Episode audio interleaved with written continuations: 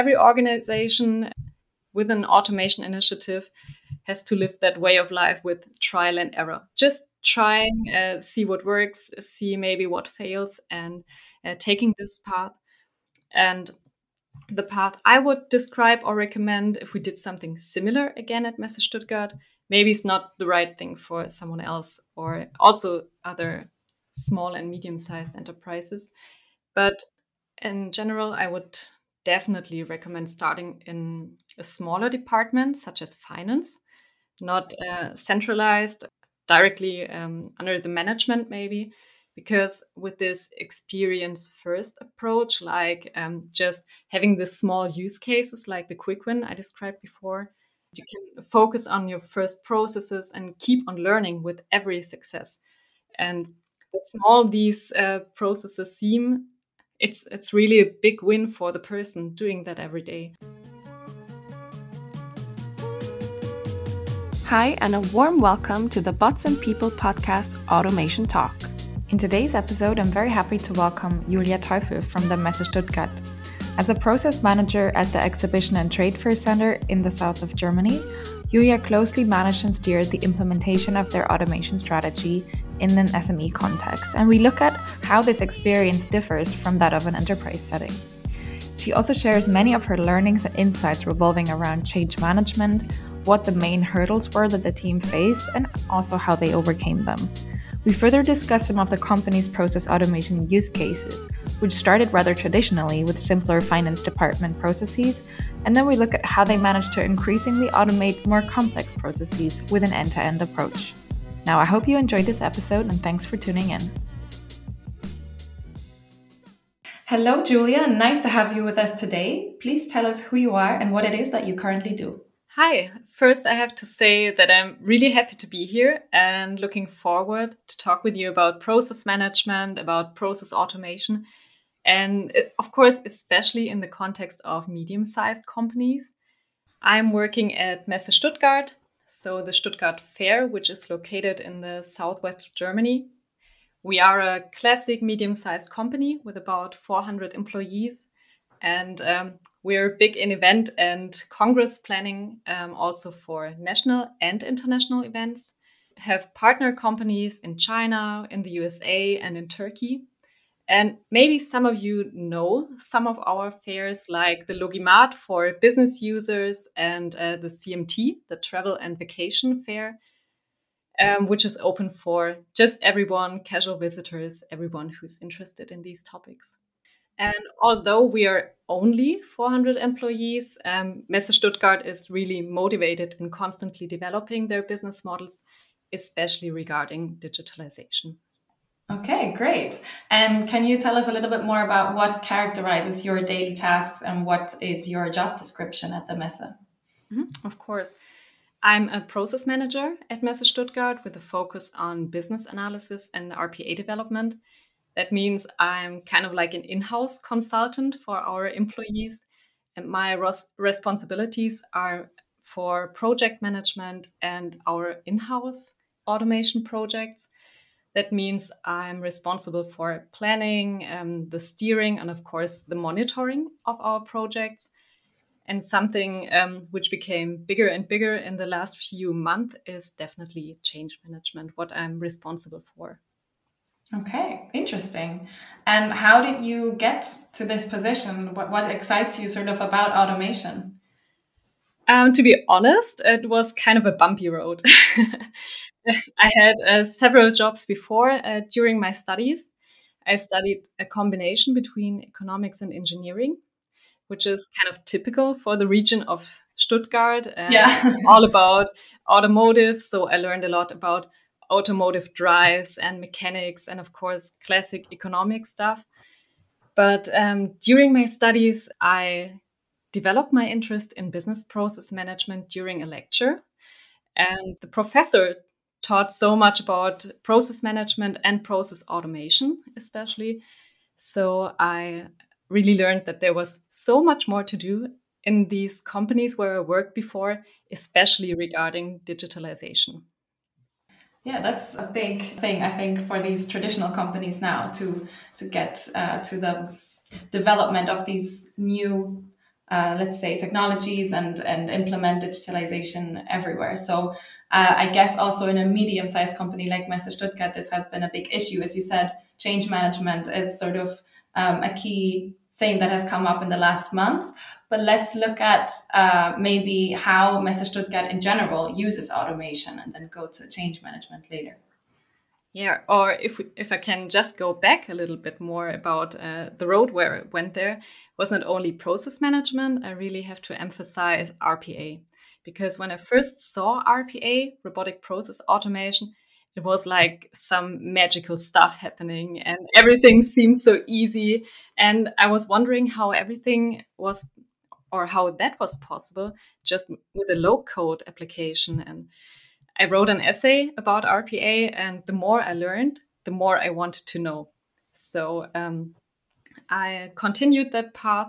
I searched for a partner for my master's thesis, and I found that cooperation partner in Messe Stuttgart. And that's what leads us to, to your next question. Okay, so from your initial passion uh, about RPA and your interest in it, how did you sort of translate that into your work? And how did you go from writing the master thesis to actually working for the Messe Stuttgart? In my master's thesis, I developed a criteria catalog um, for evaluating the potential for automating processes. So um, that leads us to, to my daily tasks or how everything started at Messe Stuttgart because when I started there with my master's thesis, there was nothing about automation. There were only plans. It was just like a green field. We want process automation. We need talents who do our, who are doing process automation, and uh, yeah, just let's go on. We had uh, process management already, so the skills of modeling business processes, and we had a tool um, with a workflow engine the workflow accelerator, which made it easy for us um, to model approval processes and stuff like that. But going to RPA was more of a plan. So um, the first um, topics we had to, to solve were how to evaluate these processes. Secondly, we had to choose a tool for our RPA initiative we had a look at the the classic ones like Automation Anywhere, Blue Prism, UiPath, and we did decided pretty fast that UiPath is the right tool for us because of that large community. And um, it was kind of easy to implement for the first steps and just to try everything, how it's working, how it's the look and feel, if there is a fit for Messe Stuttgart yeah, it was quite fast that we had our first processes automated. Of course, these were more like quick wins, small use cases, but it enabled us really to to grow with that technology. Nice. Okay. And um, what what are your daily tasks within that field of uh, RPA in Messe Stuttgart? I'm uh, kind of like the business analyst in our team with specific RPA development skills. So, in general, I'm more like the project manager. I'm responsible for everything around project management. So, the kickoffs, process analysis, also creating a concept for new processes and for our optimization measures for the processes. And moreover, depending on the workload of the ongoing projects, I'm also doing the RPA development by myself. Oh, wow and responsible for everything like planning and supervising and monitoring the processes, like um, the project and process sprints and reviews. And a second topic, which is really gaining weight um, since the last few months, is change management. That means I'm doing in house seminars about process management in general and also about our tools like RPA, robotic process automation, and our virtual assistant. That's a third automation tool we are using, our in house chatbot. Um, so, next to these seminars, I'm also implementing a communication plan um, containing articles, videos, open mics, stuff like that. Okay, so you really do a holistic uh, approach to automation now, and, and you don't just develop, you also take the people on board, which I think is the most important part. Um, in an organization, or it's one of the most uh, important things next to the technology. Definitely. I think what uh, many people underestimate, it's not only IT business or technological business. It's really a people business. Yeah. Yeah, that's uh, that's really suitable with our uh, vision of our company as well, with bots and people, which we think always has to go hand in hand. What do you what do you think excites you most about this job? What motivates you to do this, and what drives you in your daily tasks? What really excites me about my job is that there is no daily routine. so, no days like the other. And of course, we have governance, we have project management stru- structures, stuff like that. But I'm always working in another team for my projects. I'm working in interdisciplinary teams. And these project teams are most of the time very open minded to digitalization, to optimization, and automation. And what comes within that topic is that the experts in their departments are really open minded. And it's great to see that the experts in these departments really get their creativity in these projects. So it's great to see their creativity flow for optimization measures and really the spark when they see the first outcomes and the first output of the project and they see that the process is also running automated and that they don't have to do everything by themselves, especially with these uh, super standardized tasks. Okay, interesting because a lot of times um, that sort of open minded approach is kind of missing when people are more scared towards automation. But I guess uh, this is the way that it uh, could be or should be. Um, so that's the sort of the the relief of not having to do these repetitive tasks is is the positive outcome of automation. So I think that's that's a great experience that you're having there. Um, would you say that this is what you like the most about working as an RPA developer and business analyst? Or do you have something that sort of, what's your favorite thing about it? Of course, like I said, there is this service aspect and helping my colleagues and really see that they're excited about what's happening there.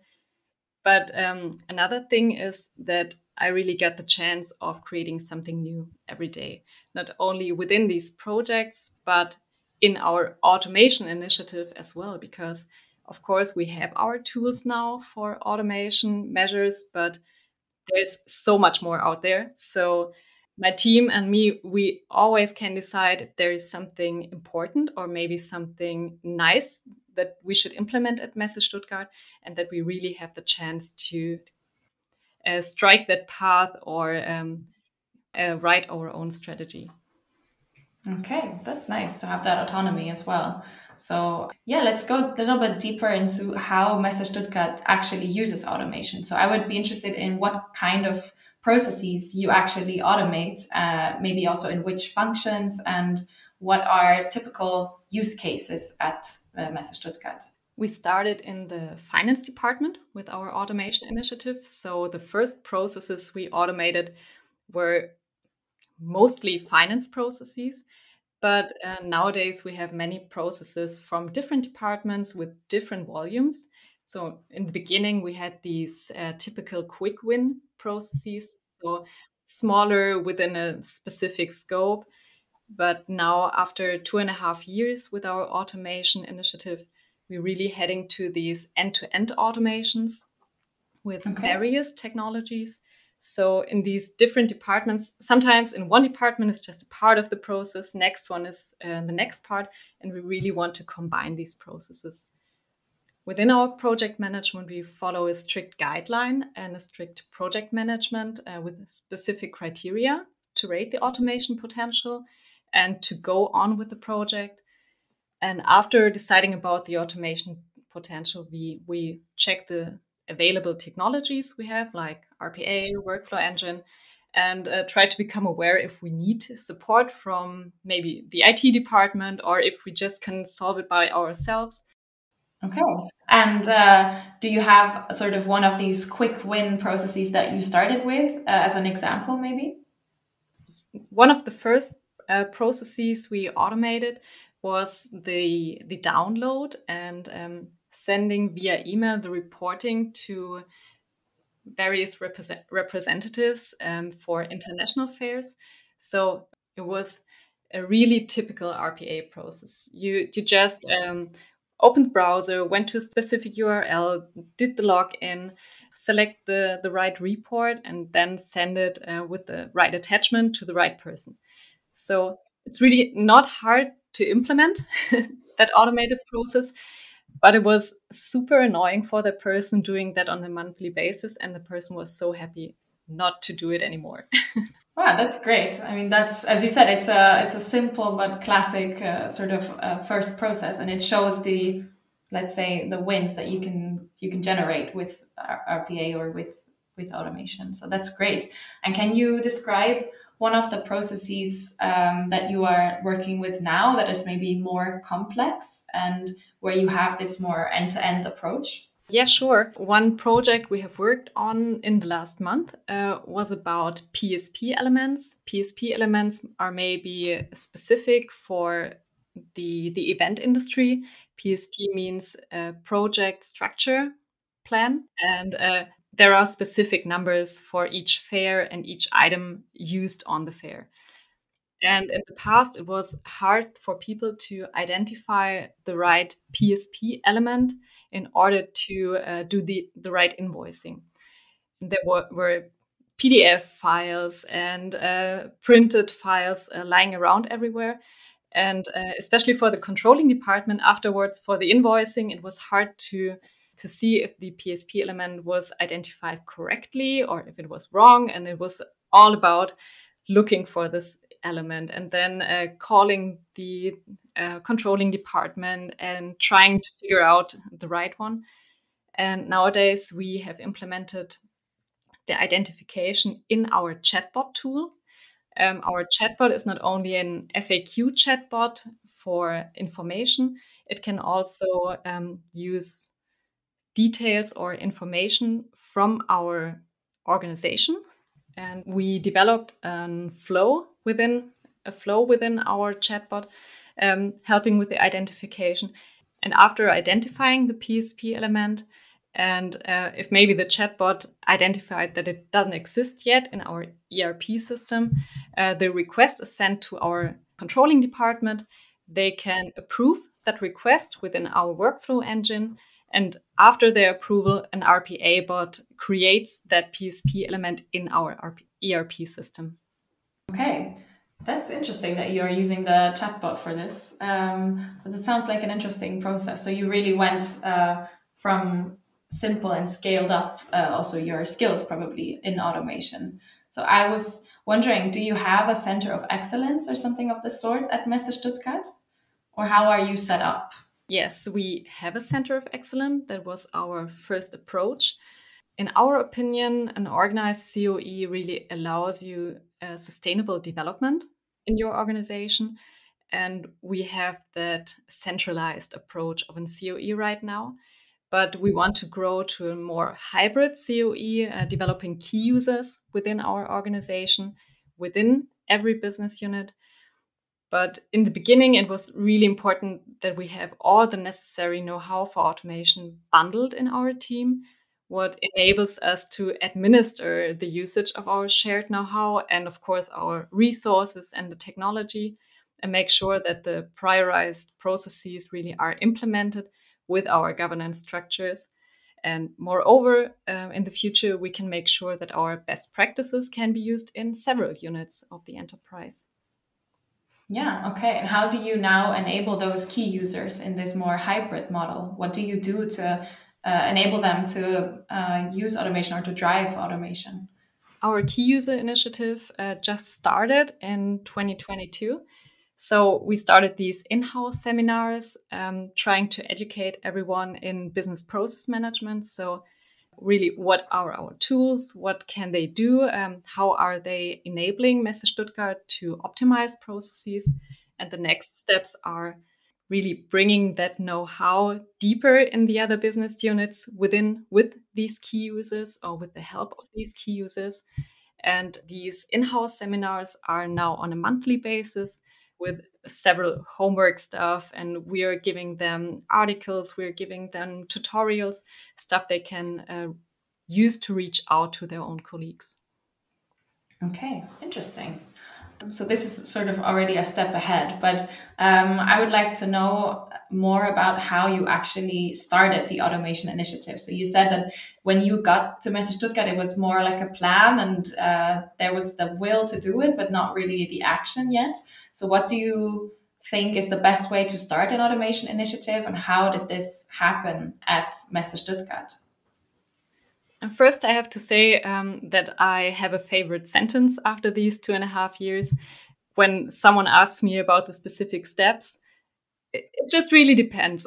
you can really answer this question because um, every organization with an automation initiative has to live that way of life with trial and error. Just trying, uh, see what works, see maybe what fails, and uh, taking this path. And the path I would describe or recommend if we did something similar again at Messe Stuttgart, maybe it's not the right thing for someone else or also other small and medium sized enterprises. But in general, I would definitely recommend starting in a smaller department, such as finance, not uh, centralized directly um, under the management, maybe. Because with this experience first approach, like um, just having the small use cases like the quick win I described before, you can focus on your first processes and keep on learning with every success. And small these uh, processes seem, it's it's really a big win for the person doing that every day. And um, the second thing is really defining the scope when having such an initiative, and uh, not only the scope but also the goal of the project. So do we more want to support our employees um, and give them more time? Do we want quality improvement? Do we want cost reduction? With this scope, there's also uh, always coming a strategy which has to be developed. So you need a vision, you need a clear strategy, you need priorities, and of course milestone, uh, which helps you or which really helped us to to keep that goal in mind. You have and with these milestones, you can check regularly if you're still aiming at the goals you had in the beginning.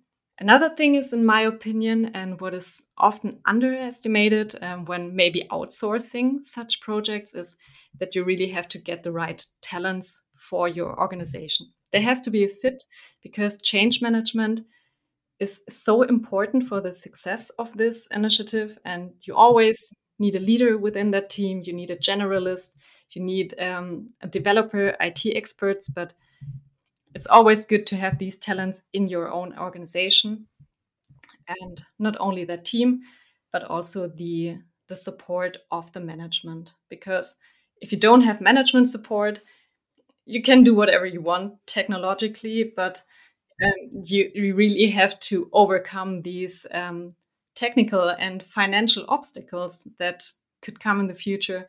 And optimally this person is an internal sponsor with a lot of influence in the organization and helps communicating what or how automation can contribute to the organization, which positive impact it has. And without that support, and that is really important, and without these top down requirements, the initiative can easily fail. Okay. Yeah, we like to call it sort of establishing an automation mindset. And I think as you describe it, it's sort of creating a culture around automation where you have management buy in, but also take everyone in the teams on board. And it kind of fits into the holistic approach that you were already describing before. Um, and you were saying that this is sort of what you experienced and how you would describe it um, from your point of view and your experience. What do you think is special or unique about an automation initiative in an SME context, maybe in comparison to an enterprise context? That's an interesting question because this question comes from from many people, um, even if there are these differences or not. And what we found out while while networking and also talking to other people was um, that there are three aspects which are different. The first one is project management in the RPA initiatives. You can say that in large corporations, project management is more structured or designed in a classic manner, in a classic way. And in SMEs, um, the probability just for using agile and flexible project management and methods is a bit higher because Um, they're in smaller teams, but of course they have to uh, they have the challenge to mediate their new agile methods and project management methods to the more traditional personnel. The second one is the definition of success. In large corporations, you can say that uh, people or, or, the management is more patient and um, they're tending to aim more for long term successes with these initiatives. And maybe you can say that fa- failures or short term failures are more likely to be tolerated. In small and medium sized enterprises, sometimes there is less tolerance for failure or just testing out new things and new technologies, new applications. And they tend to aim for these quick wins and these smaller wins and successes. And I think it can be dangerous because some initiatives are only suspended if the first processes weren't successful. Uh, the first uh, point is the budget that really differentiates because in these large corporations you have so much budget to, to use for automation projects and they really want this long-term success. So if an end-to-end process is automated, the responsible person can be deployed at another function and you have more budget in the first function. In the smaller enterprises, um, where you had the quick wins. The goal is to more to relieve the workload from the employee. And if something is automated, the employee has more time for for other tasks. And uh, these are, in, in my opinion, the the biggest differences. Okay. And what do you think are the biggest challenges you have faced so far during the automation initiative at Messe Stuttgart? I have to answer this question in two parts. The first one are the strategic talent challenges um, that you have uh, with such a project, because strategically, the biggest obstacle or challenge is change management. Because if you don't have this supportive management, it's it's really hard to change the mindset, like you said before, for the company. And yeah, sometimes these automation projects are only seen from a technological point of view. But in my opinion, that's wrong because um, we really have to approach these people. The first reaction often is resistance, which is coming towards us. And you need a little bit more, not the top down management, but like a, let's call it proactive change management strategy. And you have to enable people and try to get them on board with automation. And the second one um, in, in the strategic aspect is data, because um, you need data for every process. And um, not only SMEs, but also large corporations are um, having nowadays multi tool environments. Sometimes it's uh, just really hard to get this, this perfect and valid data. And yeah, maybe that's also a management problem. The other challenges are more like operational.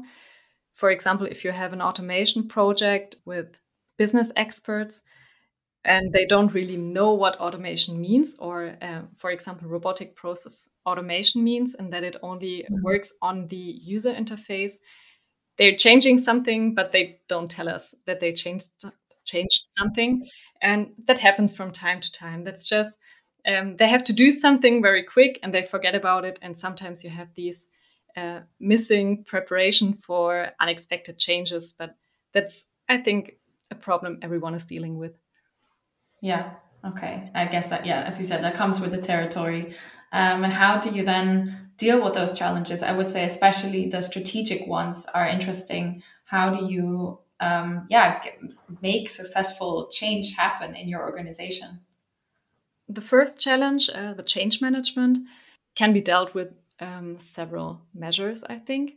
In my opinion, change management really involves several steps, like these workshops with every employee in the enterprise. So, just talking to everyone, what is coming to their mind when they hear automation? Why does it come to their mind? Maybe um, how can we solve that problem, or how can we convince the person um, why automation can be good for example. And we have these workshops. Uh, we also have uh, like process days in our team, uh, like process Fridays, where just everyone from the enterprise can come to our department and uh, speak in person with us because sometimes they only hear about the process automation team and they think of a robot but we're also people and you can and you can talk to us and uh, we can really explain what's happening and it's so important not only to give the initiative a face um, but also the the projects we had in house so what we are doing is that we are also inviting process owners of project in the past past and people can ask them about how everything felt how everything is going.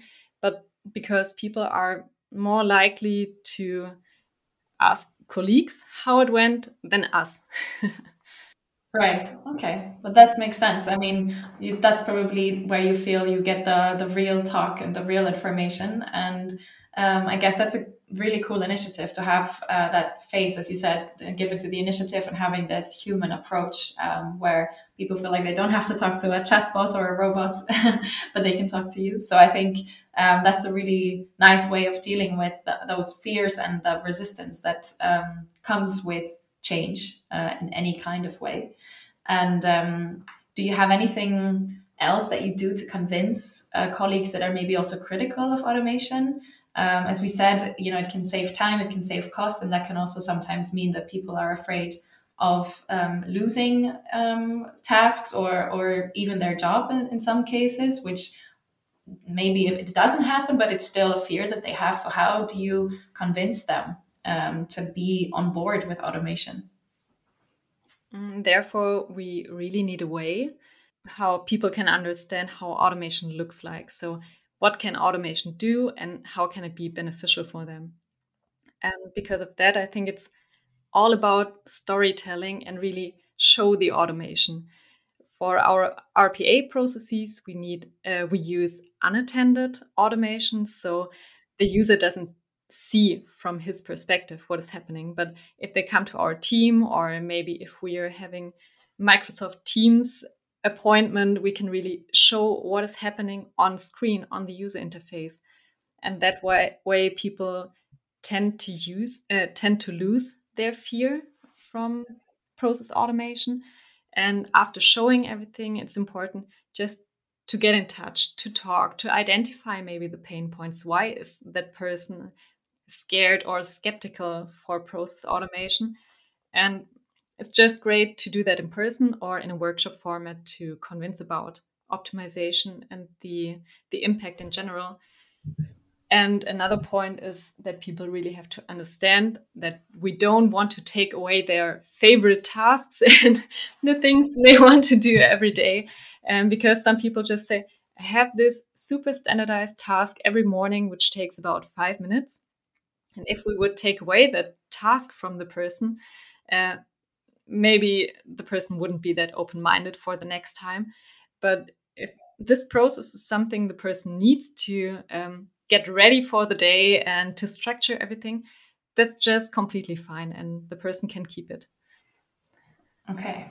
Yeah, that's nice. Before we conclude, I would like to know a little bit more about um, the technological side of your initiative. So, you've already said that you've uh, quite quickly made the decision to go with UiPath as a vendor uh, for your RPA uh, software. And um, you said that it was mostly based on the fact that you have the community uh, aspect. Um, can you talk a little bit more about which other technologies you use and also why?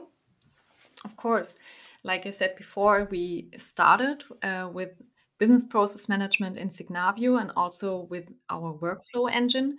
We started about summer 2019, so not too much time ago.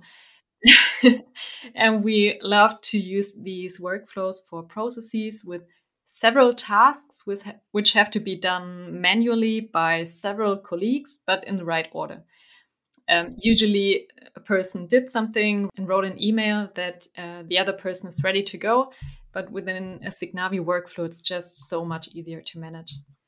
Yeah, Signavio is just perfect for all these classic uh, processes with manual tasks like approval processes, onboarding, offboarding, and yeah, there is so much to imagine you can do.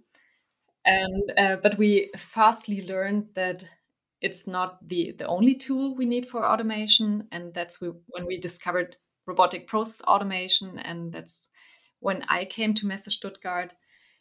And we implemented our first processes in February 2020.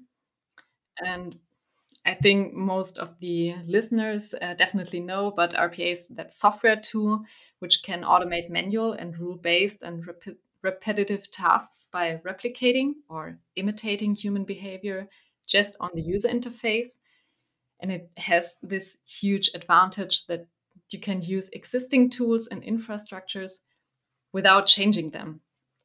With our first processes from 2020 on, it was easy to reduce workload from our employees and um, that they could work on tasks which really need their human skills, uh, such as emotional intelligence, creativity, and stuff like that. And what we now have since, yeah, April 2021, which is a bit more like one year later from our RPA implementation, is our multifunctional chatbot or, or our virtual assistant, Digi Assistant. And um, he's there for everyone in our enterprise and maybe a little bit our automation platform. And he has several functions. Of course, like every chatbot, you can do FAQs. Just ask him something and he will answer you in the right manner and um, with the desired result but you can also get information in our virtual assistants. So maybe you can ask the Digi Assistant, when does our next fair start? Or how many visitors did we have? Um, how many exhibitors were at the fair? You can ask um, internal stuff like, um, I have a question about my, my timestamp from the last day. How can I change it? And uh, we have all these um, data combined in our chatbot so that the assistant really can assist people. So uh, it was important for us to to keep that name in mind, and it shouldn't be like a second IT system. It should really give the person the right information just at the right time. And the third thing is that you can trigger or start RPA processes with our chatbot, which means, like I described before, with the PSP elements, um, if the PSP element doesn't exist, in this case, there is an approval step, but you give all your input to the chatbot, and the chatbot um, hands it over to our our RPA bot.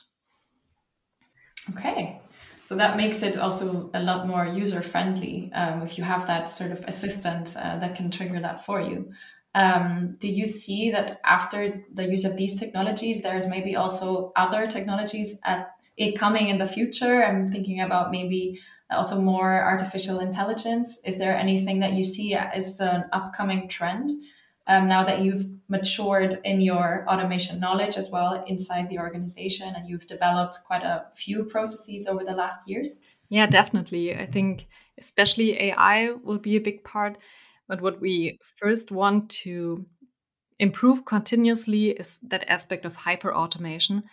Um, because connecting all these technologies with each other is that aspect of hyper automation. So uh, now we are able to have these end to end processes. But of course, like you said, um, there is cognitive AI. Uh, we want to use um, everything about machine learning for improved decision making in the future. But I think first we re really want to develop our existing tools, um, master them as good as possible, and then we can bring that aspect in. But especially in our virtual assistant, we also have these uh, AI aspects because the chatbot does have natural language understanding, natural language processing. So this aspect is already implemented in our chatbot. Right. Okay. So it's a it's a journey of constantly improving and taking everyone on board, and then seeing what other technologies can serve your your goals. And because, as you said, what's important is to have a focus uh, and a scope uh, and what you want to achieve and with which technology is, is an important part of that. So um, yeah, before we we end this episode, I would really ask uh, like to ask you some uh, really quick fire questions. Um, so the question is this or that, and I'll give you two options per question, and you can just tell me uh, which one you think is better. So, or which one you agree with the most. So, the first one is uh, never automate again or automate every process you can get. Okay, that's a tough one. But if I have to choose, I would say automate every process I can get because as a process manager or RPA developer, I can decide by myself um, in cooperation with the process owner how I want to automate. So I can always automate a process um, with the biggest view on customer satisfaction, in this case of the process owner. And yeah, I just want to deliver the perfect result. So I'm automating everything. okay. Makes sense. Uh, yeah, I would have been surprised if you had said never automate again. yeah, true. and then the next question is uh, quite, uh, yeah, maybe we're going back to this a little bit, but would you rather work remotely or go to the office forever? Maybe two months ago, I would have answered differently. Um, and I would have said work remotely. But with our change management initiatives kicking in in 2022, I really learned that for our initiative, which is so technological and so much about robotics. Um, in my role, I really have to stay in touch with our employees and my colleagues and also talk to them in person. And that's why, from a point of view today, I would say in the office forever. Okay. Yeah, that's nice. I think uh, these questions are make you choose, but probably something hybrid in the middle uh, is the best. yeah, both. definitely, always. yeah, I can relate to that. And so, my last question is: Would you rather have a structured routine or go with the flow? I'd say um, a structured routine, because of course you have to go with the flow um, when it comes to technology and new developments. But still you really need that structured routine for realizing these automation projects. Within the project, everything is a little bit different again, and you have to go with the flow. But uh, to be successful over many, many projects, and maybe not one or two where you can do something hands on and just go with the flow and just uh, do everything like like you want to, you really need that structured routine. Okay, but from that, I can hear that we are again at a hybrid solution that would be the best. So, having an overall structure and within that, leaving the space to go with the flow, because I think that's also what you said about generally the approach uh, in the SME. You have sort of strict process management rules, but you also have to adapt to the technology and to the changes that are happening. So, on that note, I want to thank you for today's episode and your really valuable insights into Messe Stuttgart and how to drive an automation initiative in an SME. Um, and yeah, thank you so much for uh, your knowledge and your uh, use cases and your insights. And um, yeah, yeah, thank you. Thank you so much for having me here. It was a pleasure for me to talk about with you about everything about it. And I'm a big fan of bots and people since the beginning on. That sounds great. Um, yeah, thank you, Julia. Well, thanks for tuning in today, and make sure to check out our Bots and People Discord community, where professionals and automation enthusiasts exchange knowledge and get inspired about process automation. You will find the link in the description of this episode. Also, if you know someone who would be a great guest for our next episodes, or if you yourself would like to talk to us, please get in touch with us at podcast at botsandpeople.com. Thank you very much, and until next time.